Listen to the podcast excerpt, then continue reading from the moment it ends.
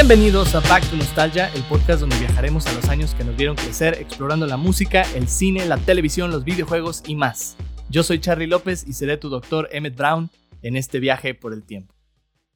Nostálgicos, estamos en un nuevo episodio de Back to Nostalgia. Este es el cuarto episodio de la primera temporada, en donde estamos explorando el año de 1989. Cada temporada va a ser un año diferente. Vamos a estar explorando cada temporada el 89, luego el 90, 91 y así nos vamos a ir.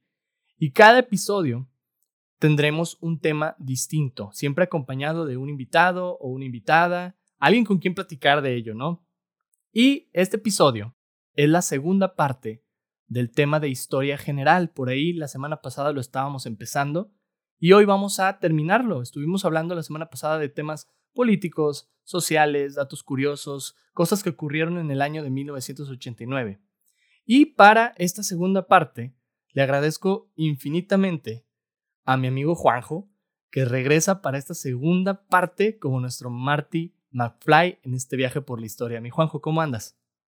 Muy bien, mi querido Charlie. Muy bien, gracias a Dios, con un calorón como siempre, pero, pero aquí al, a pie del cañón. Eso es todo. Oye, sí, se nos dejó venir la canícula, machín, y, y pues hay que aguantarla, ¿no? Es una vez al año, como dicen, no hace daño, ¿verdad? Pues en mí sí hace estragos, pero pues Yo creo que en todos, ¿eh? en todos. Este, sí hace daños. Yo lo digo de broma, pero la neta sí está bien fuerte cada vez más. Sí, no, la verdad que sí. Y me compadezco de ti, Master, allá que el calor impresionante de, de, Monterrey, que ayer estaba allá, pues es que es, es húmedo, que ay, Sí, está cañón. No hay dónde resguardarse. Está fuertón, está fuertón. Hay que cuidarse uno de no estar ahí en el sol y, pues ahí préndale el abanico, ¿verdad? Este, saquen los hielitos del refri, pues para que aguanten varas, si no, ¿cómo? Ay, Dios mío. Pues bueno, mi Juanjo, gracias por estar de nuevo en este episodio. Y, y para quienes no conozcan a, a, Juanjo o no escucharon el episodio anterior, este, primero que nada, los invitamos a escuchar el episodio anterior antes de este. Digo, como quiera, este, tienen una secuencia, pero pues este, pueden escuchar este y luego el otro, no pasa nada. Pero para que conozcan más a fondo a Juanjo, les platico. Este, él es un buen amigo de la infancia, por ahí estábamos juntos en eso de la primaria, los últimos años de la primaria. Y el buen Juanjo también es piloto aviador de profesión, fíjate nomás, o sea, chambón, chambón de piloto. Una gran chamba ahí trabajando, volando aviones. Pero también mi Juanjo es un viajero del mundo y pues ahora también viajero del tiempo, el Juanjo. ¿Te, te esperaba ser viajero del tiempo también, mi Juanjo? no, nunca me lo esperé, Master. Oye, es que es el futuro, ¿no? O sea, ya visitaste el mundo y ahora qué sigue? El mundo, pero para atrás o para adelante, ¿no? Estaría chidote eso. Eso sí, incluso fíjate que, que viajando a veces, ya que lo mencionas, uno puede como que medio regresarse en el tiempo. Por, por ejemplo, Cuba, los edificios de los años 50 o cosas así. Digo, y no se diga Europa, ¿no? Todos los, todos los eh, cuestiones arquitectónicas, pues es de los años del Renacimiento, ¿no? Claro, eh, edificios hermosos y, que sí nos transportan, tienes toda la razón, a veces viajando no tienes ni siquiera que tener una máquina del tiempo, con eso tienes, para viajar en el tiempo con, con los lugares. Qué chido, mi Juanjo, qué padre. Oigan, pues, pues Juanjo, este, la vez pasada nos quedamos tú y yo por ahí en el mes de junio de 1989, andábamos explorando el año en sucesos históricos generales, desde políticos, sociales, datos curiosos que ocurrieron. Y, y, pues la idea es seguirle, ¿no? ¿Cómo ves? ¿Está listo para, para que terminemos este viaje por el tiempo? Vamos a darle, Master. Véngase pues, pues vamos a acabarlo. Estamos en julio y vamos a irnos hasta diciembre para chutarnos este año que estuvo fregoncísimo, ¿eh? La neta, cada vez que sigo leyendo este año, me sorprendo más de tantas cosas que conectan conmigo y que también conectan, o sea, en general con el mundo. Muchas cosas que hoy en día para nosotros son cotidianas, empezaron este año. Está bien chido. Pues entonces, abróchate el cinturón, mi Juanjo, porque vamos a fijar nuestro tiempo de destino a julio de 1989. Vamos a continuar de donde nos quedamos en el episodio pasado y te cuento, te cuento, ahí te va. El episodio pasado ya veníamos hablando de muchos cambios políticos y sociales en el mundo, pero no alcanzamos a tocar mucho en relación a México. Dejamos un poquito fuera México, ¿verdad? Hablamos más de sucesos de otros países, ¿verdad? De europeos y Estados Unidos y todos lados. Este año, 1989, traería consigo el cambio para uno de los estados de la República. Hasta este año, todos los estados de México habían sido gobernados por un candidato del PRI, del Partido Revolucionario Institucional. Pero, este año, el destino de uno de las 31 entidades federativas, sin contar el Distrito Federal, ya es que antes era 31 entidades federativas y un Distrito Federal. Así, federal. así siempre ha sido. Este, uno de estos 31 estados de la República se convertiría en el primero en no ser gobernado por el PRI a nivel estatal. ¿Qué estado crees que sea, mi Juanjo? No lo googlees, ¿eh? ¿Qué, estado crees? Mira, aquí están, mis, aquí están mis manos, Master, aquí están mis manos. Este, fíjate que creo por, yo creo que es Guanajuato por el yunque. Órale.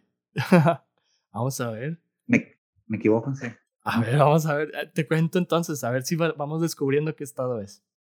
Ese estado forma parte de una hermosa península que a veces es olvidada por muchos, pero que siempre está presente en nuestros corazones. Ya dije península de Guanajuato, ya no, ¿verdad? No, pues ya, ese, es más difícil, ¿no? Ese ya quedó. Está un poco más complicado. ya, te la, ya te hice más sencilla, es de una península. Sí, ¿no? Y en tus corazones, pues me imagino que Baja California Sur. Hijo de su madre, ahí te va. Fue el estado que me vio nacer a mí que me recibió con sus brazos abiertos. Me refiero al estado de Baja California. Baja California a secas, ¿verdad?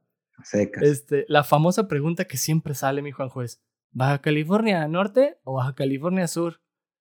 Y yo, la neta, la respuesta, como siempre, es: No existe Baja California Norte. sí, es Baja California y Baja California Sur. Así es. Eh. Sí, sí, sí, es Baja California y Baja California Sur y ya, ¿verdad? No hay norte y sur. O sea, esto no es como en Estados Unidos de que Carolina del Norte y Carolina del Sur. O sea, es Baja y Baja Sur. o sea, y parémosle de contar.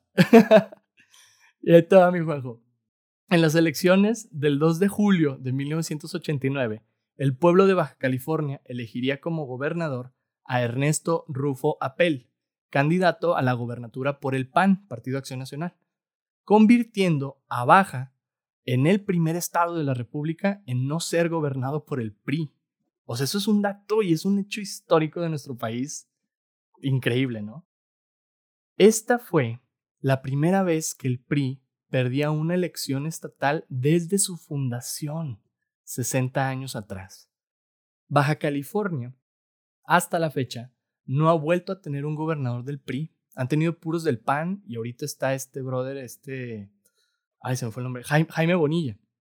Jaime Bonilla de Morena, que pues andaba ahí con, con este rollo de que, quería gobernar más tiempo y no sé qué, una ley que la querían ahí hacer. Y, y pues así fue para Baja California. Me dijo, ¿cómo ves? ¿Cómo ves? ¿Has visitado Baja? ¿Conoces Baja California? No conozco, no conozco la península, Master. No conozco la península, es una de las dos, los dos estados son de las cosas que no conozco de México, igual que mm, Tabasco y... Ay, Tabasco y cuál otro era. Y creo que Colima. Eso no conozco. Órale, o sea, Tlaxcala sí. Ya ves que dicen que no existe. ya, sí. No, yo sí he estado, sí he estado, sí he estado en Tlaxcala. Lo en Tlaxcala, de hecho, de hecho, Master, tengo una anécdota. Bueno, no anécdota, me refiero de que yo llegué ahí porque, bueno, yo toqué el violín por muchos años, estuve en una orquesta sinfónica y, hubo un este, evento de orquestas sinfónicas nacional y fue en Tlaxcala. Entonces, este, ahí estábamos estudiando, ahí estábamos en el conservatorio de, ¿cómo se llama? en el conservatorio, ahí estamos este, estudiando, practicando, vaya. Y yo me quedé con una familia, porque esa era la cosa, era que los músicos de, Tlaxcala eh, hospedaban a, los, a los músicos foráneos y había de todos lados. Entonces, este, yo estaba como violín segundo y, y, pues me tocó estar en Tlaxcala. Y, y fue maravilloso, Master, porque fíjate que, que me tocó una familia que tenía una casa enorme y que a las tenían gallos. Así, o sea que a las 5 de la mañana empezaba el desgraciado gallo a... Pero, Master, en la mañana haz de cuenta que la señora iba a recoger, creo que los huevitos y todo eso.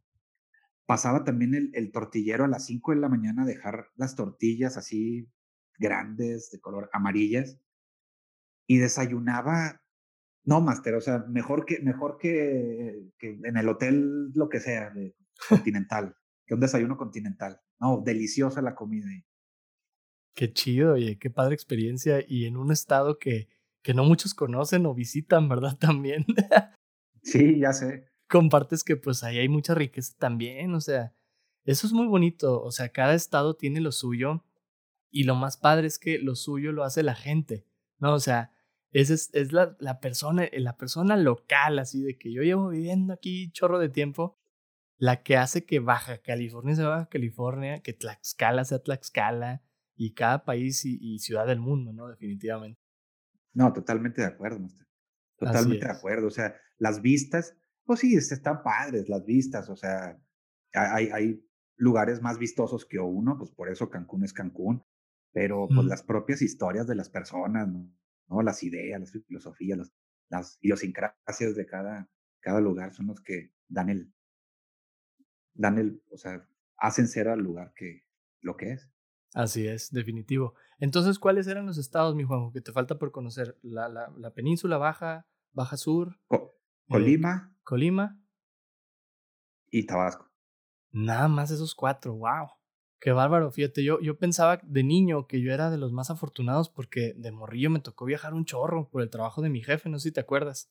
Sí, sí, sí. Que nos mudábamos a cada rato, que a Culiacán y luego a Celaya y no sé, así para todos lados. Y yo decía, vaya, o sea, a mi corta edad ya conozco varios estados de la República, pero luego ya se hace uno grande, se hace uno pobre y ya no tiene chance de, de viajar tanto. Este, pero yo, yo siempre he tenido la, la idea, mi Juanjo, digo, no sé si este, sí es muy idea mía, ¿verdad? Pero, o sea, antes de conocer otros países, conoce tu país, ¿no? O sea, yo creo que sí es fundamental que, que conozcas también tu país para, pues, que tengas esa riqueza completa, ¿no? Como mexicano.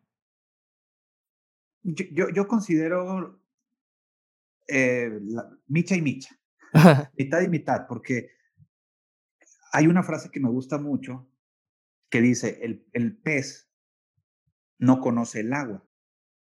Y tú te quedas de que, ay, pero pues si vive, vive en el agua, ¿no? La cosa es de que el pez siempre ha estado en el agua, que no es sino hasta que lo sacan que se da cuenta que, ah, güey, o sea, no, yo soy para andar en el agua, ¿no? O sea, para andar en el agua. Entonces, la verdad es de que sí, sí es cierto, hay que conocer nuestro país, tiene cosas maravillosas, es riquísimo, de verdad es que es majestuoso. Sin embargo, cuando uno va algo al extranjero, lo que sea de extranjero que se quiera llamar, ¿no? Y regresa, se da cuenta de que, o sea, tanto de las carencias que tiene el país como de las virtudes que tiene, creo yo.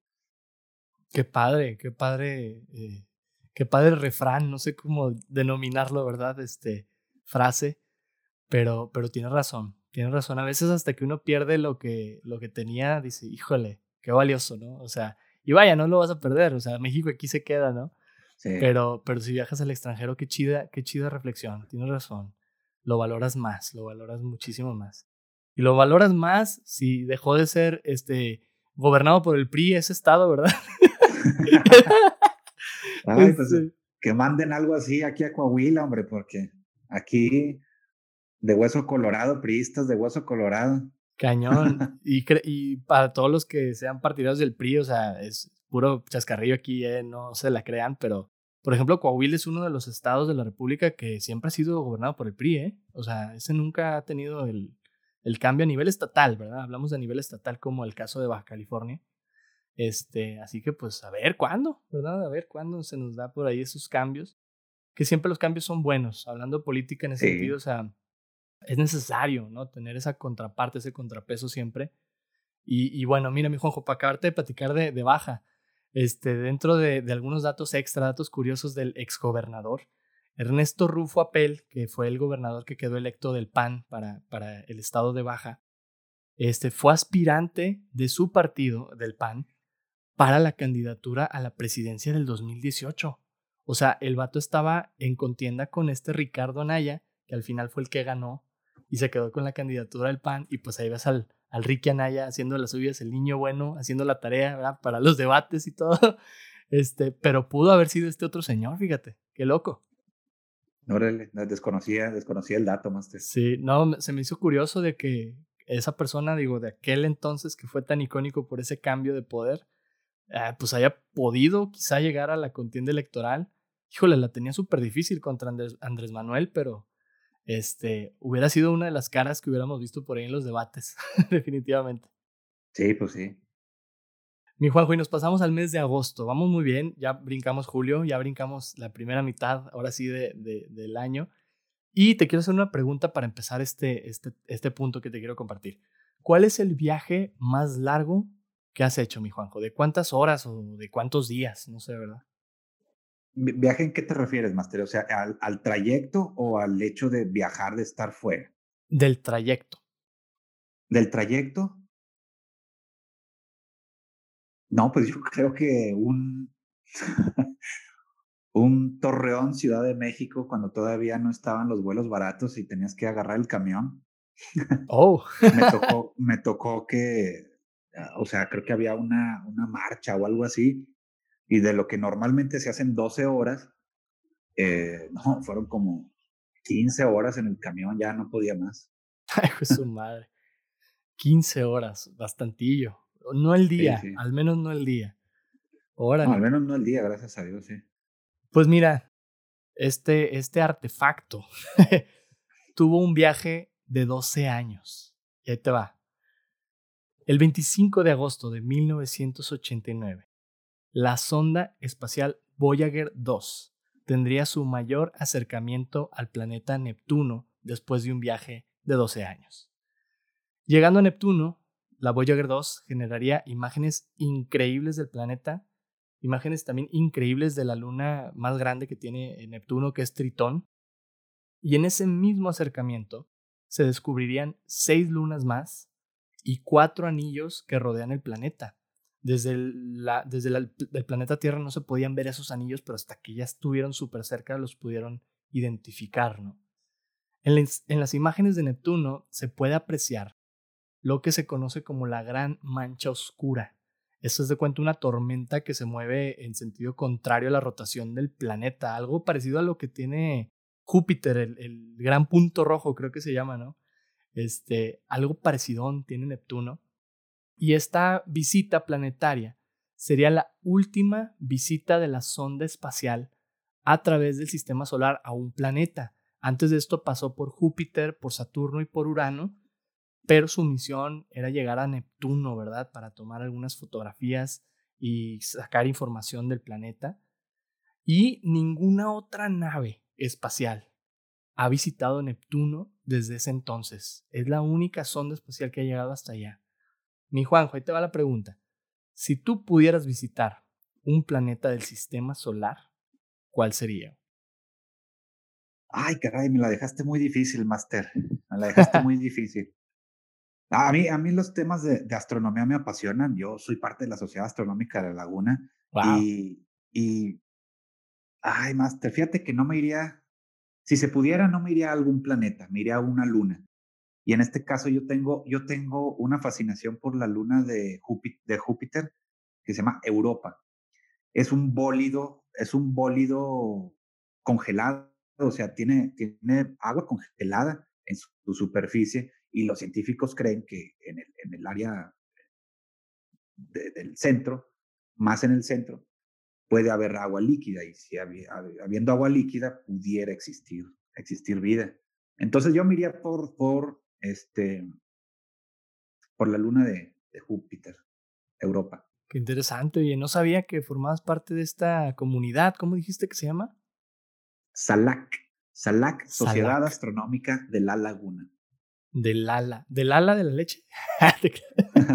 de hecho, la leche, de hecho, la leche Lala, no sé si sepas, es por la laguna. Ah, claro, sí, sí, sí, definitivo. ¿Eh? o sea, siempre que digamos la laguna nos referimos a la leche, pero también a la sociedad astronómica y también a todo lo que tenga Lala. Qué chido, mi juego, no sabía. Qué fregón, oye. Este, yo sé, yo sabía que este dato te iba a súper interesar porque sé que eres súper apasionado del espacio, pero no conocía eso, que tú andabas ahí bien metido en la laguna con el tema astronómico. Qué chido. Oye, pues te cuento. En datos curiosos de esta sonda, que no fue una sola sonda, fueron dos, Voyager 1, Voyager 2, sí fueron las dos que se enviaron. Este, se enviaron por ahí de los 70, eh, si no me equivoco, pero pues su trayecto, imagínate 12 años, este, para llegar hasta allá, pues fue hasta este año que fue el suceso importante. El Voyager 1 y Voyager 2 llevan consigo un disco de oro titulado Los sonidos de la Tierra, que cuentan con información e imágenes del planeta por si alguna forma de vida extraterrestre por ahí se lo encuentra algún día, ¿no? Este, entre las cosas que me llamaron la atención que, que contiene el disco está lo siguiente. Las coordenadas de la Tierra. Un mensaje del entonces presidente de Estados Unidos, Jimmy Carter. Y, bueno, sonidos del planeta, obviamente, así de que se escuchan olas, escuchan changuitos, escuchan un chorro de cosas bien fregonas del, del planeta. Pero también incluye varias canciones, entre ellas la canción Johnny B. Good de Chuck Berry, la famosa esta canción que sale en, Back to the Future, este, y un guapango del compositor veracruzano Lorenzo Barcelata titulado El Cascabel. O sea, no manches, un pedacito de México de nuestra cultura anda por ahí en el espacio, ¿verdad? Ya sobrepasando el sistema solar. Eso está increíble, está maravilloso. Mi Juanjo, si tú pudieras ponerle una rolita o le hubieras podido poner una rolita a ese disco, ¿qué canción le hubieras puesto? Así de que quiero que esta canción la escuchen los extraterrestres, que, que la escuchen los extraterrestres. Fíjate que sí sabía de esas, del, del, disco, del disco dorado. Eh, y tiene cosas maravillosas. Fíjate que yo le pondría, sin duda alguna, le pondría el guapango de Pablo Moncayo. Para mí es el segundo himno nacional de México. Y haciendo, yéndonos tantito atrás de lo que había dicho de, de la, de cuando fui a Tlaxcala al, al, al, evento de orquestas sinfónicas, esa ha sido la primera vez, Master, en el, en el concierto que hicimos de gala, ni me acuerdo dónde fue, bueno, pero fue en Tlaxcala, ¿verdad? este, es la primera vez que yo lloré, Master, al tocar, un, al tocar una, una pieza musical. Estaba tocando, el, estaba tocando el guapango de Pablo Moncayo y tenía así como que la, la el, nudo en la garganta y como que medio se me salían las lagrimitas. Me gusta mucho, muchísimo ese, esa, esa composición de, de Moncayo. Súper, oye. Pues la incluiría ahí en el disco. Un pedacito más de México, ¿verdad? Oye, pues es que México tiene bastante para darle a los, a los extraterrestres, oigan para que nos escuchen. Qué fregón. Yo no sé, fíjate, la verdad, eh, yo soy muy de, diferentes músicas, me gusta de todo un poco. Este, la música folclórica mexicana es maravillosa, pero no sé, como Beatles maníaco, yo creo que sí les mandaría alguna rola así bien fumadota de los Beatles para que digan, ay, caray, para no ir allá, porque sí se ve que están, están medio raros esos brothers. alguna rolita. Hay, ah, hay rolas de los Beatles. Creo que está la de Here Comes the Sun, ¿no? No recuerdo cuáles son, pero sí hay rolas, hay, hay, hay cancioncitas de los, de los Beatles en el, en el disco del Voyager.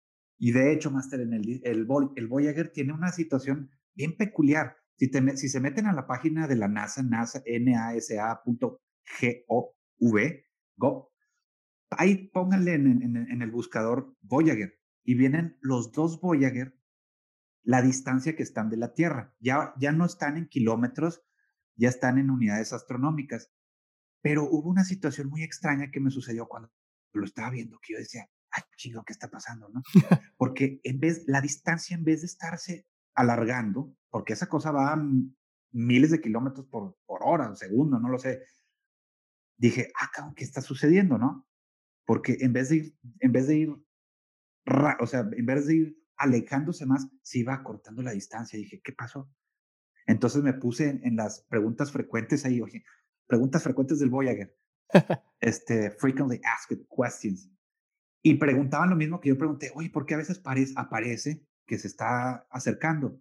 Y es que en el, en, el, en el sistema de traslación de la Tierra hay un momento en el que se va alejando y otro momento en el que regresa y la velocidad de la Tierra es aún mayor que la que va el Voyager, que entonces se va acortando. O sea, cortando la Oh. distancia este, entre comillas. O sea, esa cosa se sigue alejando. De Claro. hecho, ya salió del sistema solar, Sí.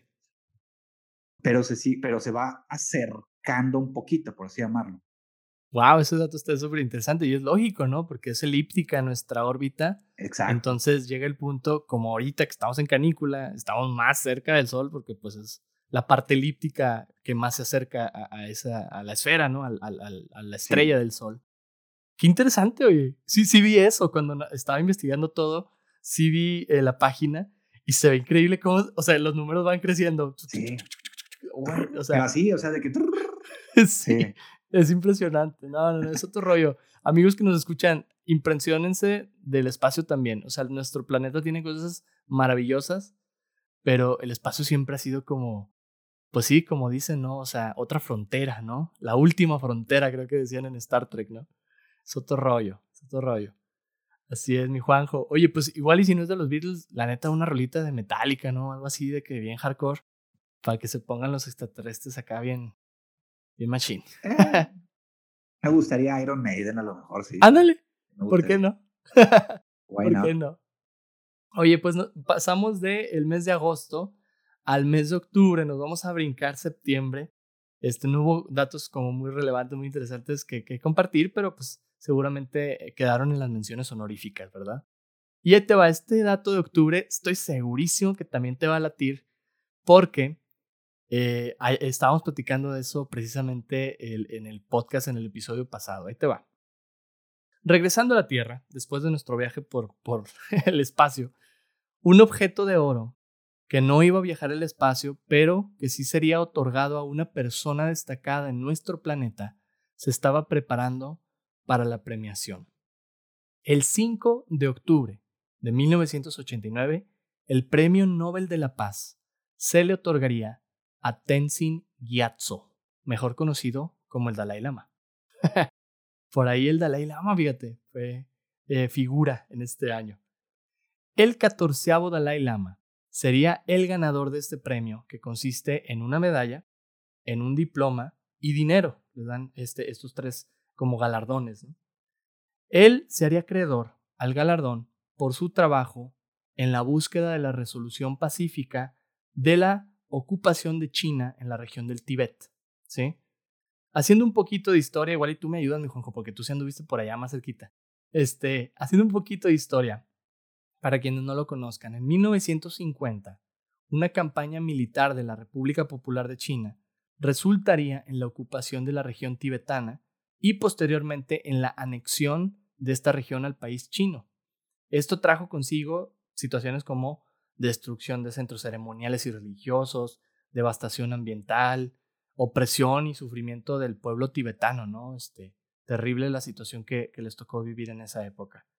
El Dalai Lama, como líder espiritual y político de esta región, fue exiliado a la India, donde, si no me equivoco, por ahí vive hasta el momento, ¿verdad? El premio Nobel no solo se le entregó por su trabajo pacifista en este asunto, sino también como una estrategia para poner presión a China en la resolución del conflicto que tenían con el Tíbet. Juanjo, tú estuviste bien cerquitilla ahí de, del Tíbet. ¿Qué, ¿Qué, nos puedes contar? Sí, sí, la gente venera, respeta mucho al, al Dalai Lama por allá. Pues fíjate que es, estuve, lo más cercano al Tíbet que estuve fue simple, es estar del otro lado de la, monta de la cordillera de los Himalayas. Literalmente cuando estaba el área de Nepal, donde está eh, el campo base del Everest, o cuando está ahí la montaña donde estuve, Kalapatar, detrás, o sea, la cara, estaba viendo yo la cara sur. Si hubiera visto la cara norte, hubiera estado en el Tíbet. Y fíjate que curiosamente no encuentras muchos tibetanos en el área de Nepal. Sí hay, pero no encuentras muchos tibetanos en el área de Nepal. Ahí más, encuentras más a la comunidad Sherpa. Se le llama Sherpa pues a los, a los que son autóctonos de ahí, ¿no? Todos se piden Sherpa, cancha Sherpa, esto Sherpa.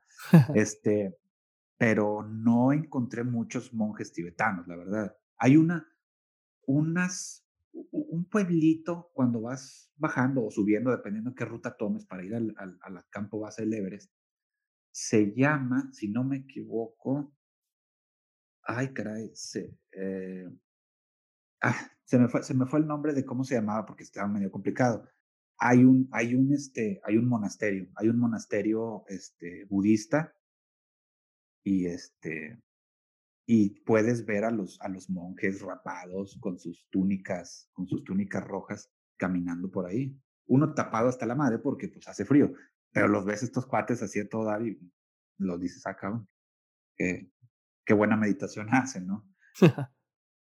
pero sí, sí, sí, sí, el Tíbet. Y de hecho, es, ahí hay muchos en, en, en, el, en, en Katmandú, hay muchos tours que te, que te dicen, ¿no? Que eh, el viaje a Lhasa, Lhasa, la capital, pues, de, de, del Tíbet, eh, te cuesta tanto y la fregada.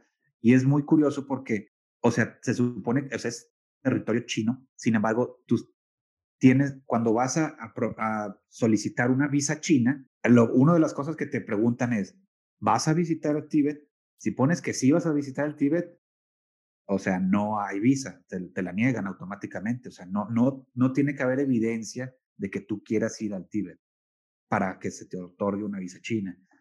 Que se más extra, o sea, no sé, es extraño, ¿no? Pero así es. Qué interesante y qué, qué, loco. Sí, o, sea, está súper cerquita, ¿no? En Nepal de, del Tíbet, pero me imagino que las fronteras te marcan culturas, ¿no? O sea, te marcan súper fuerte las culturas entre las dos regiones. Sí, no, totalmente, Master. Qué loco. Totalmente. Qué loco. Pues mira, este, e, el premio Nobel se lo llevaría ese año el Dalai Lama. Me puse a leer el, el discurso que él da eh, en recibimiento de este premio. Está maravilloso. A todos los que nos escuchan les recomendamos, si pueden, léanlo. O sea, si tú le pones eh, Dalai Lama Nobel Prize, la primera página casi casi que te sale es su discurso y está increíble todo lo que comparte. Habla de muchas cosas que son relevantes para nosotros ahorita en, el tema del medio ambiente. O sea, y estás hablando de hace 30 años, ¿no? Y, y pues sobre todo porque lo estaba viendo reflejado en la región de la que proviene, ¿no? Y, y bueno, en datos curiosos, este, este dato me encantó porque de hecho fue mi soundtrack mientras investigaba del Dalai Lama. Hace unos cuantos días, para ser muy preciso, el 6 de julio del 2020, fecha misma del cumpleaños, eh, bueno, fue el cumpleaños 85 del Dalai Lama, el cumpleaños ese día 6 de julio, el monje tibetano lanzaría su álbum debut de música y oraciones budistas titulado Inner World, convirtiéndose en el primer Dalai Lama en lanzar música grabada y ser escuchado a través de Spotify. está, está fregoncísimo, está bien chido el, el, la música y todo el ambiente que te genera. O sea, sí, me puse a escucharlo mientras preparaba esta sección de, del episodio y es, la neta sí me puso en un estado así espiritual, en on point, ¿no? O sea, de apertura, de, es que me siento conectado conmigo, con la tierra. No, no, no. Les recomiendo mucho que lo busquen. Inner World, así se llama, lo encuentran en Spotify. Inner World. Inner World, mundo interno, ¿no? Algo así. Este, mi Juanjo, hablando de, de, oraciones budistas y como ese tipo de cosas, ¿tú conoces algo, algo de, bueno, en nepalí o en, en algún idioma por allá? ¿Te aprendiste algunas frases, algunas cosas que decir en ese idioma? Sí, sí, fíjate que uno sí se aprende, de hecho eso es lo más importante, ¿no?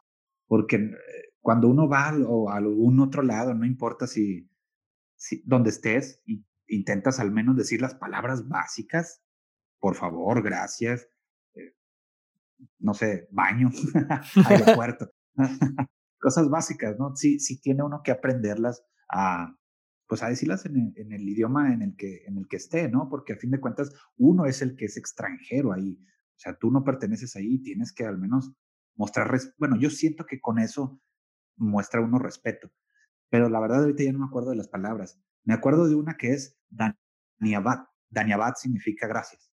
Gracias. Y lo usan tanto, eh, o sea, tanto en, ¿cómo se llama? En Nepal como en, como en la India, Daniabat. Daniabat. Órale, qué chido.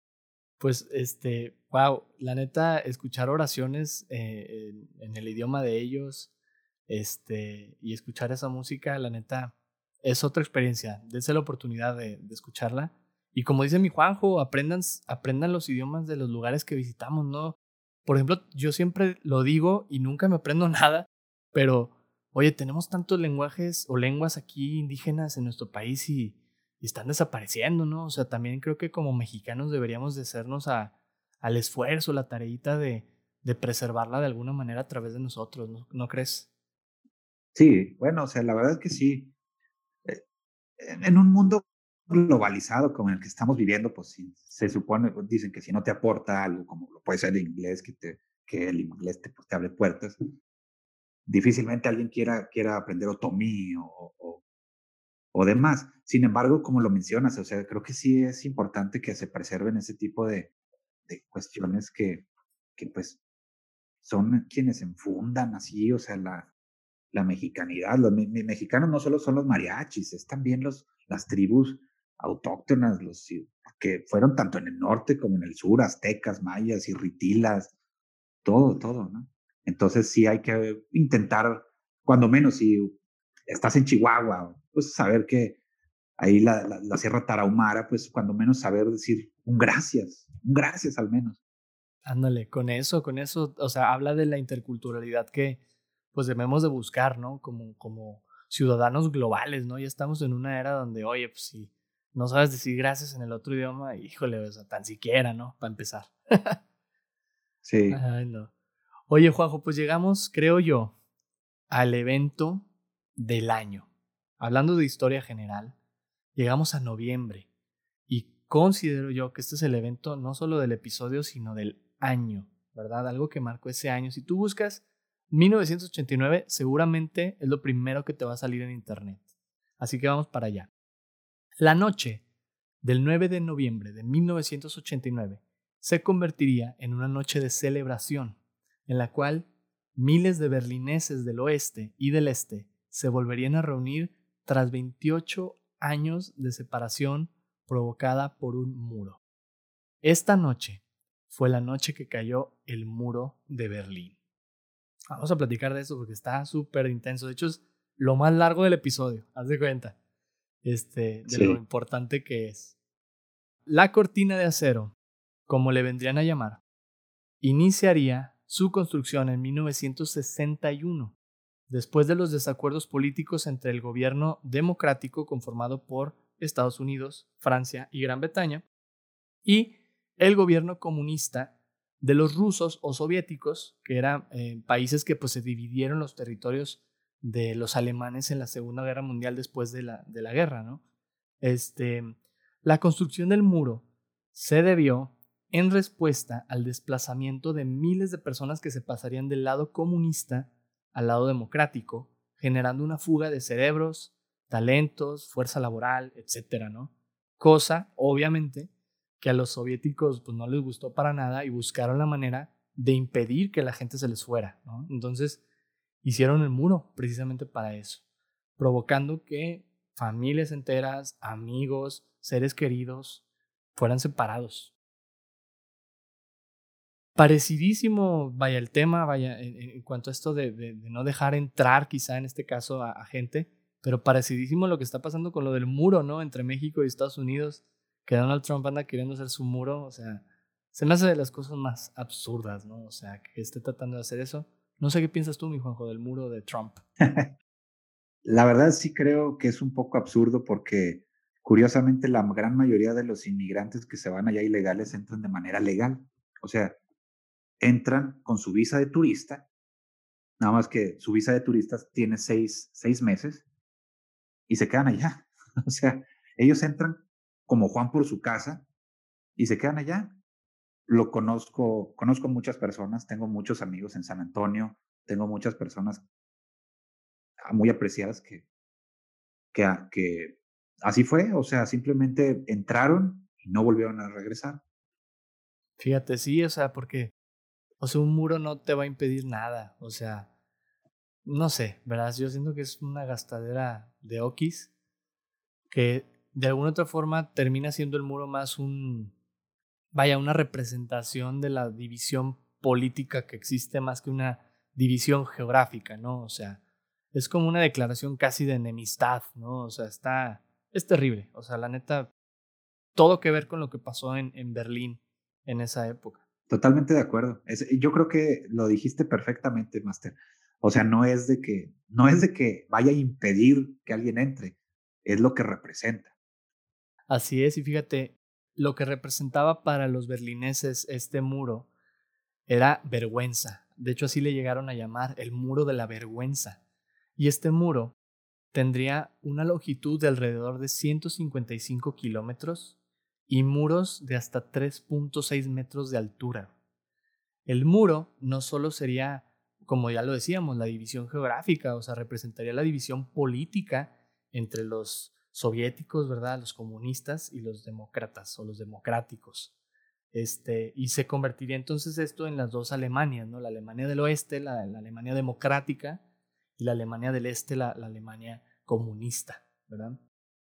Durante 28 años, lograron escaparse alrededor de 5.000 personas, pero hubo otras 200 aproximadamente que no lo lograron.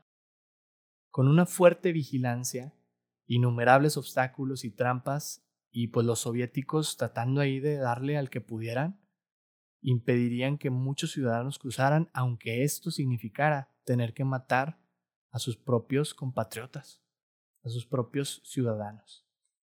Y es así que llegamos a 1989, año de la caída del muro, que se daría de la siguiente manera. Yo sé que más o menos conoces por ahí ya el dato, mi Juanjo, a ver si nos puedes agregar algo que tú sepas, pero te quiero contar primero cómo fue. Meses antes del histórico evento, los alemanes del Este estaban trabajando en una nueva ley que permitiría a los ciudadanos de la Alemania soviética cruzar de otros países comunistas, perdón, cruzar a otros países comunistas siguiendo pues ciertos procedimientos burocráticos, ¿no? De que fírmale aquí, que el papelito que acá y ya te dejamos salir, ¿verdad? Este, dentro de esta ley estaba considerándose el también eh, abrir el cruce a través de Berlín del Oeste. O sea, con toda tu papelería y eso, si tú seguías las reglas, podrías cruzar por Berlín del Oeste para moverte a cualquier otra ciudad o, país comunista, ¿verdad? Este, la tarde del 9 de noviembre, durante una conferencia de prensa, el líder y vocero del Partido Comunista de Berlín del Este, Gunther Chabotsky, recibiría una nota que incluía la siguiente información. Le pasaron un papelito, ¿no? De que, ten ahí para que sepas. este, y le, le decían en esta nota, los alemanes del Este podrán aplicar para un permiso de viaje al extranjero sin la necesidad de cumplir los requisitos previos para el traslado a otros estados comunistas. Y también se permitirá la migración entre todos los cruces fronterizos, incluyendo los cruces entre Berlín del Este y del Oeste. Y bueno, ya casi para cerrar la conferencia, varios de hecho, pero un, periodista en particular, le, le hacen una pregunta a Chabotsky si esta ley que habían medio adelantado la información para, para la gente de, la prensa, si, era, si esta ley era cierta, ¿no? Le preguntaban, si es cierto eso? ¿Y qué onda? Entonces, este brother, como no estaba muy enterado de los avances en cuanto al, al tema de la ley, pues respondió de manera confusa, ¿no? Y al no saber qué responder, agarró el papelito que le dieron y agregó a su respuesta que la nueva ley permitiría la migración permanente en todos los cruces fronterizos. Los reporteros obviamente fue de que, oye, ¿y pues cuándo, ¿cuándo empieza eso? Para avisar, ¿no? Este, Chawotsky, después de algunos segundos de estar así en silencio, o sea, de que no saber qué responder. ¿Qué digo? ¿Qué digo? Chingado. Me lo imagino así todo nervioso el güey. me lo imagino así de que chingado, ¿qué les digo? Ya me metí en esto. Y lo que respondió fue lo siguiente hasta donde tengo entendido. eso no es una respuesta de un vocero, güey. Lo que me da risa, cabrón. Hasta donde tengo entendido, surte efecto de inmediato, sin demora. Así le respondió. Y obviamente, o sea, todos de volada, a través de los espacios noticiosos, de la televisión, de la radio, a de volada, ¿no? Inmediatamente se abren los accesos de Berlín del Oeste a Berlín del Este y viceversa y lo que pasó pues, fue una locura, ¿no? O sea, eh, toda la gente se empezó a movilizar, tanto la gente del este como del oeste, al muro pues para poder pasar, ¿verdad? Porque habían dicho que ya se podía pasar. Y esto agarró de sorpresa a todos los guardias y militares que estaban resguardando la zona. Y pues al verse sobrepasados, obviamente, por la multitud de personas, de gente, pues no tuvieron de otra más que abrirles el paso, ¿no? Fue una cosa de que, ah, pues ya, pues ya, vamos a darle, güey. No, no, no, una cosa loca, loca, mi juego. Ay, no, no sé qué opinas. Digo, ¿alguna vez te ha pasado a ti algo así parecido de que estuviste en una confusión medio rara y terminaste haciendo cualquier tontería ahí para resolverla? Seguramente sí, Master, pero ahorita la verdad es que no, no, no logro acordarme de alguna, pero. Ay, no. Pero seguramente sí, o sea, digo, ese es el famosísimo teléfono descompuesto, ¿no? Así Está jugando, yo creo que la llegué a cajetear ahí. Como este periodista era italiano, el periodista, yo Sí, ándale. Era un periodista italiano se confundió. Bueno, no sé si más bien el periodista o el, o el vocero fue el que se confundió más bien. Pero era un periodista italiano el que le preguntó, y ay, hijo se me echa, pues, vámonos, y ya. o sea, en parte la caída del muro de Berlín es gracias a Italia, podremos decirlo. a un italiano. Gracias a ese brother, oye. Qué locura, ¿no? O sea, imagínate, o sea, imagínate que de repente dijera, no, bueno, es que más o menos eso estamos viviendo ahorita con la pandemia, ¿eh? O sea, vaya, no te impiden eh, salir de tu casa, pero pues te están diciendo, no te muevas. o sea, y así le pasó a los de Berlín del Este, güey. Cañón. Sí.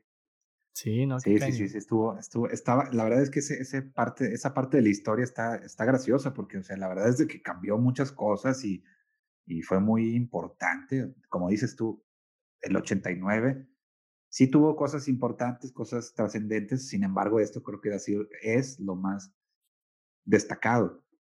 Así es. Y qué gracioso que sea por, que haya sido por una confusión, hay un, sí, o sea, confusión. Así es, un teléfono descompuesto ahí, pero en ruso, ¿verdad? en ruso el teléfono descompuesto.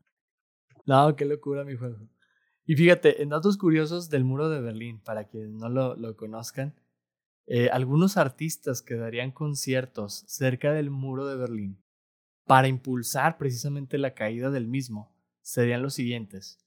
David Bowie en 1987, Bruce Springsteen en 1988 y después de la caída del muro de Berlín, no sé cómo y por qué, pero David Hasselhoff, este brother de Guardianes de la Bahía, este, daría un concierto por ahí en el muro también. Pero fíjate, de todos esos brothers, solo Bruce Springsteen sería el único en atreverse a dar su concierto del lado comunista. O sea, todos los demás estaban del otro lado.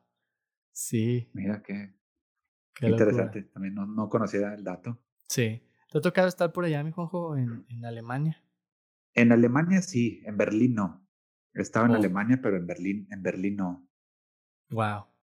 Me imagino que a ser maravilloso. O sea, yo de estar investigando del tema, la verdad, veo que, que los alemanes y en especial en Berlín tienen una cultura súper, vaya, cultura cultural, iba a decir, cultura así como muy artística, ¿no? Muy, o sea, está integrada dentro de la ciudad. Y la neta de leerlo tanto, digo, sí, sí quiero ir. O sea, sí tengo muchas ganas de ir a conocer por allá. Sí.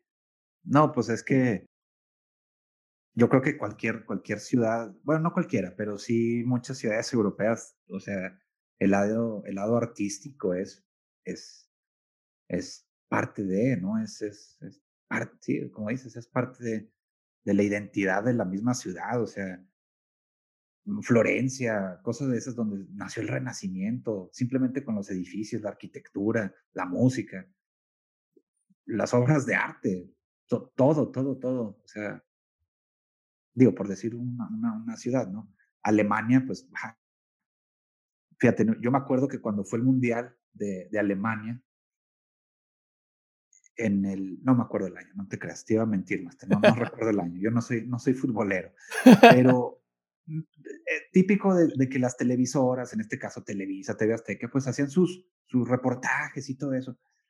Y así, así, me, acuerdo, me acordaba que así, en, eh, ¿cuál era? Brandenburgo, no, no, Brandenburgo no. no. me acuerdo, una ciudadcita pequeñísima, pero pequeñísima. Así que, esa, así que esa universidad tiene, nada más la universidad del pueblito, tenía como 21 premios Nobel, entre de física, química y su madre. Entonces, cuando México tiene tres, sí tiene tres, ¿no? O sea, es el, premio, premio de literatura, el de química. Y me falta, y nos falta uno, sí. Pero imagínate, tres, tres, o, bueno, de los que contabilicé ahorita, dos, Mario Molina, de química, este, este, ay, güey, de literatura, este... Octavio, Octavio Paz. Octavio Paz. Y el otro se me va también, fíjate. Ahí ayúdenos los que nos escuchan.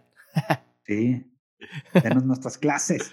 nuestras este, clases de novela. Entonces, me, me, me, ¿cómo se llama? Me sorprende cómo en un, o sea, universidades, o sea, o ciudades tan pequeñas tengan un acervo cultural tan enorme, la verdad. Sí, está, increíble, ¿eh? Y, y, sí, fíjate, o sea, Alemania tiene lo suyo, tiene lo suyo y, y tiene muy eh, arraigada esta parte de la historia eh, en su ciudad, ¿verdad? En Berlín y yo creo que en toda Alemania, ¿no? Se, se, se permea, ¿no? Este suceso y, en gran parte de Europa. Y, pues es básicamente el, tema principal de este episodio. ¿no? Espero que, hayan aprendido mucho de él. Y vámonos, mi Juanjo, al último mes del año. Vámonos a diciembre para cerrar el año. Y este último dato es el siguiente. Después de este viaje por Alemania, vamos a otro viaje, ¿sí? Pero en esta ocasión vámonos más al sur, Vamos más al sur del planeta. Y te quiero contar que el 11 de diciembre de 1989, un grupo internacional de seis exploradores, con miembros de Estados Unidos, Francia, la Unión Soviética, Gran Bretaña, China y Japón, atravesarían la Antártida como parte de una expedición para crear conciencia acerca de la importancia del continente y de las afectaciones que ha sufrido gracias al cambio climático, ¿verdad? Ya se estaban viendo los estragos e-, en esa región eh, desde aquel tiempo, desde aquel entonces.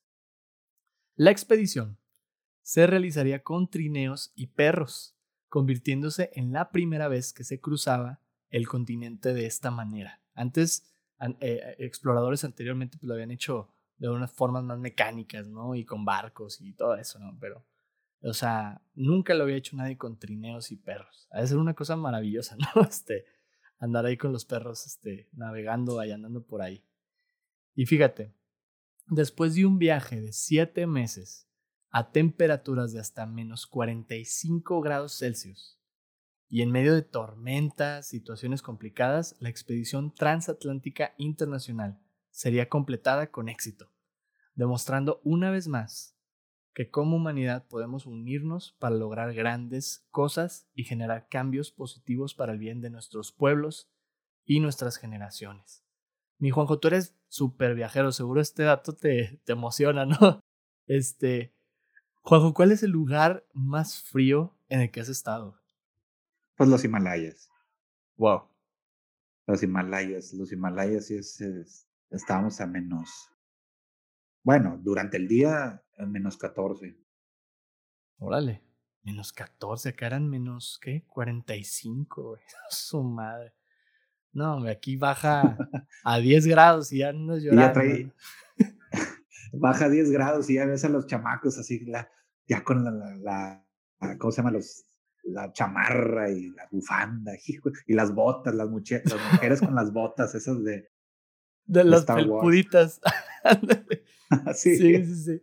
No, oye, sí, cierto, o sea, la neta ni, ni 10, o sea, a veces 15 grados ya dices, híjole, saco el suéter, ¿no? O sea, güey, nada comparado con otras temperaturas del planeta, ¿no? O sea, qué increíble.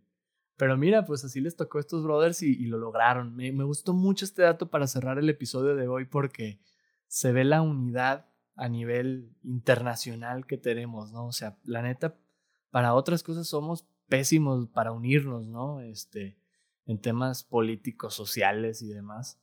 Pero, pero aquí se demuestra que, que sí se puede, ¿no? O sea, sí se puede y, somos un solo planeta. O sea, que andamos ahí preocupándonos que si eres japonés, chino, alemán, somos una misma humanidad, ¿no? Y compartimos el planeta todos. Sí, totalmente de acuerdo, Master. Totalmente de acuerdo. Sí, claro. Y lo que hace rico precisamente al planeta, pues son esas diferencias que tenemos, ¿no? Entonces hay que hay que aprovecharlas y, quererlas mucho. Sí, pues la diversidad es lo que le hace la, O sea, lo de, le da el sabor, la picardía, ¿no? Te imaginas que todo, todo fuera, o sea, la verdad, voy a poner un ejemplo muy, muy burdo, ¿no? Pero, por ejemplo, Estados Unidos, realmente no importa dónde vayas a Estados Unidos, si hay unas cosas más bonitas que otras. Por ejemplo, las montañas rocosas en Denver, o si eh, Wyoming es diferente que Nueva York, que la Florida. Pero si ves, o sea, más o menos la infraestructura, 8, la infraestructura de las ciudades están más o menos este, similares, o sea, son lo mismo, son los mismos tipos de parkway, son los mismos tipos de esto, del otro. Y qué padre que las cosas no sean así en todos lados, que, que, que en Francia, si vas a salir a vas a salir en un cruce, en vez de, decir exit, diga sortie. Ah, cosas así diferentes, ¿no? Entonces, bueno, digo, hablando de así burdamente, pero pues sí, o sea, la, la, la, diferencia, ¿no? De, de, de, cosas es lo que hace la, pues le da, le da sabor, creo yo, le da mucho sabor. Y este tipo de, eventos así de, de, expediciones, pues, pues son maravillosas. Son, son, son cosas maravillosas como lo es la mismísima estación espacial, que es una estación en la que converge el, el, programa espacial ruso, el chino, el de la Agencia Espacial Europea, la NASA. Entonces, Canadá, creo que Canadá tiene Igual si no tiene agencia espacial, no estoy seguro, pero tiene ahí algo, algo, algo tiene que ver, algo, algo aportó Canadá a la, estación espacial. Qué loco, qué chido. Qué bueno que, que, lo vemos en el planeta y en el espacio también, ¿no? Esa, esa unión como, como humanidad. Perfecto, mi Juanjo. Pues así llegamos al final del episodio, no sin antes compartir datos curiosos y menciones honoríficas. Y no te nos escapas de la pregunta de la semana, ¿eh? Ahorita te la vamos a hacer. a ver. Primero datos curiosos, hablando del espacio precisamente, el 2 de diciembre, como dato curioso, el satélite Solar Maximum Mission, una misión destinada a explorar las llamaradas solares, ¿verdad? Estas que le llaman las solar flares, caería a la Tierra después de nueve años de estar en el espacio, desintegrándose por completo, fíjate. Este, un dato por ahí curioso que, que nos regresaría algo el espacio, de que no, ya, ya, tengan, se los devuelvo. Este, y en menciones honoríficas, bueno, esta primera medio de sonorífica triste, este, muere Manuel Cloutier, que sería un político y empresario eh, mexicano que también fue candidato a la presidencia de la República por el PAN, por ahí de, del 88. Fue el que le compitió por allá a Carlos Salinas y a... Ay, se me fue el nombre de este señor del PRD, este Cuauhtémoc. Cuauhtémoc, Cárdenas. Y fallecería en un accidente, fíjate, de, de carretera, este señor. Yo vivo aquí muy cerquita de una calle que lleva su nombre, precisamente aquí en Santa, Manuel Cloutier. Le hacemos mención honorífica y también le hacemos mención honorífica a la NASA, que lanzaría ese año la sonda espacial Galileo para orbitar y estudiar el planeta Júpiter y sus lunas. O sea, ese año fue en que empezó el viaje, esta sonda que luego pues traería datos bien interesantes, en especial, por ejemplo, de la luna que nos mencionaste, ¿no? este, creo que, que fue a rescatar varias información de ella. Sí, sí, sí. La sonda Galileo tuvo la misma, ¿cómo se llama? La misma, pues el mismo destino que tuvo la sonda hasta cierto, que más reciente, la, la Cassini, que lo que se tiene, bueno, eso yo no lo sabía hasta relativamente hace poco, ¿no? Que hay como que un tratado internacional, interplanetario, creo que se llama, oh, en los cuales tú no puedes tener, o sea, no puedes mandar una sonda y que caiga en alguna de las lunas. Sería como ilegal. ilegal eh, universalmente, ahora sí hablando, ¿no? Sería ilegal.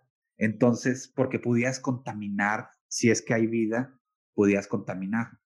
Y lo que tenía, por ejemplo, con Cassini, lo que tenían miedo era de que le pegara a Titán, que es una, una, una luna importante, que pues la perfilaron entró a, la, entró a Saturno y pues, se deshizo. Y lo mismo pasó con el Galileo. Estuvo orbitando, checando todas, o sea, tomando demasiados este, datos y pues lo dirigieron, dirigieron perdón, este, directo a, a Júpiter para que se desintegrara. Así y no dañara ninguna de las lunas. Sí, así es. Ya quiero llegar ese año precisamente para platicar de eso. Va a estar bien interesante, pero por lo pronto podemos decir que en el 89 lo mandaron de viaje, ¿no? De que, órale, mijo, lléguele. mandaron ahí a la, a la, sonda Galileo. Y en un último dato de, de mención honorífica, este, Gaby Kennard se convertiría en la primera mujer australiana en volar sola alrededor del mundo en avión, siguiendo los pasos de Amelia Earhart. Qué interesante, ¿no? Este, después de tantos años, otra mujer que dice, yo también me la aviento, vámonos. Una mujer australiana, Gaby Kennard. Le hacemos mención honorífica también. Y perfecto, mi Juanjo. Pues llegamos a la pregunta de la semana y te queremos hacer esta pregunta para que nos compartas eh, qué piensas tú al respecto. Y la pregunta también se la hacemos a todos los que nos están escuchando para que nos la compartan a través de nuestra red de Instagram en arroba back to nostalgia podcast para pues conocer sus ideas. Mi Juanjo, ahí te va. Si tú pudieras visitar una época de la historia, ¿cuál sería y por qué? La verdad, no sabría, estoy entre dos, porque las dos me gustan, pero creo que me inclino más por una. Me gusta mucho la época medieval, siempre me ha gustado la, la cuestión de los castillos, de los, de los reyes, del... No sé, como que me gusta mucho esa época. Pero optaría más, me inclino más por quizá el renacimiento. Y el renacimiento diría, yo creo que en Europa, en, y más precisamente a lo mejor en Italia. Nunca he ido a Italia, pero probablemente ahí. O sea, fue cuando, o sea, el Renacimiento fue cuando la expresión artística, o sea, estuvo en todo su esplendor, en todo su esplendor, en la música, en la arquitectura, en, en la escultura, en la pintura, en todas las artes, ¿no? En todas las bellas artes.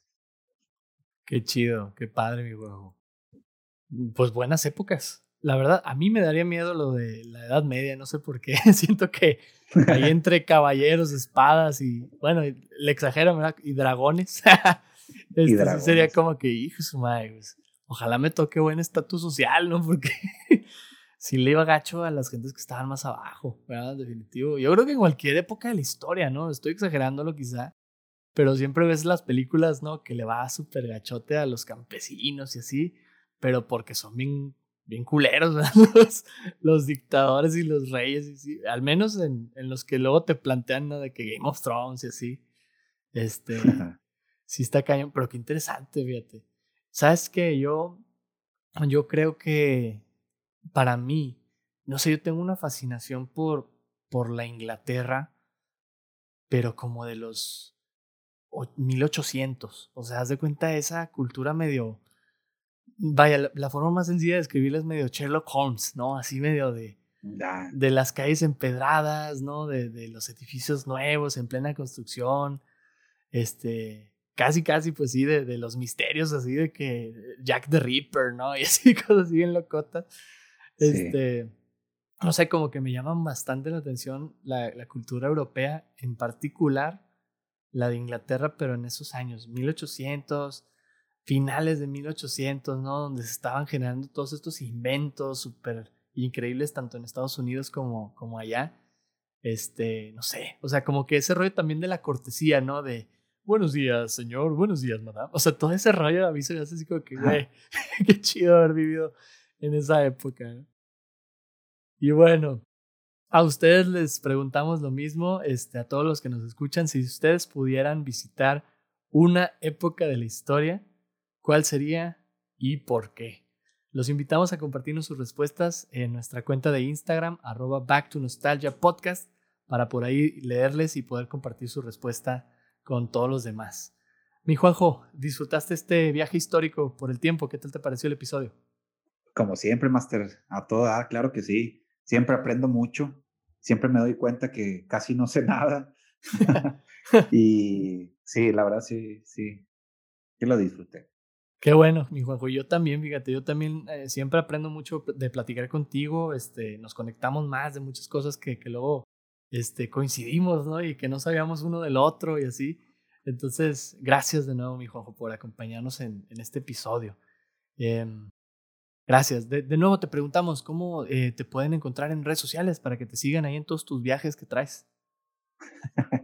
en todas las redes sociales, YouTube, Instagram y Facebook, es igual Juanjo Heifetz, H-E-I-F-E-T-Z. Juanjo Heifetz. Por ahí buscamos entonces a Juanjo Heifetz en las redes sociales para que lo sigan por ahí y nos compartas pues todo lo que andas haciendo tú alrededor del mundo, mi Juanjo.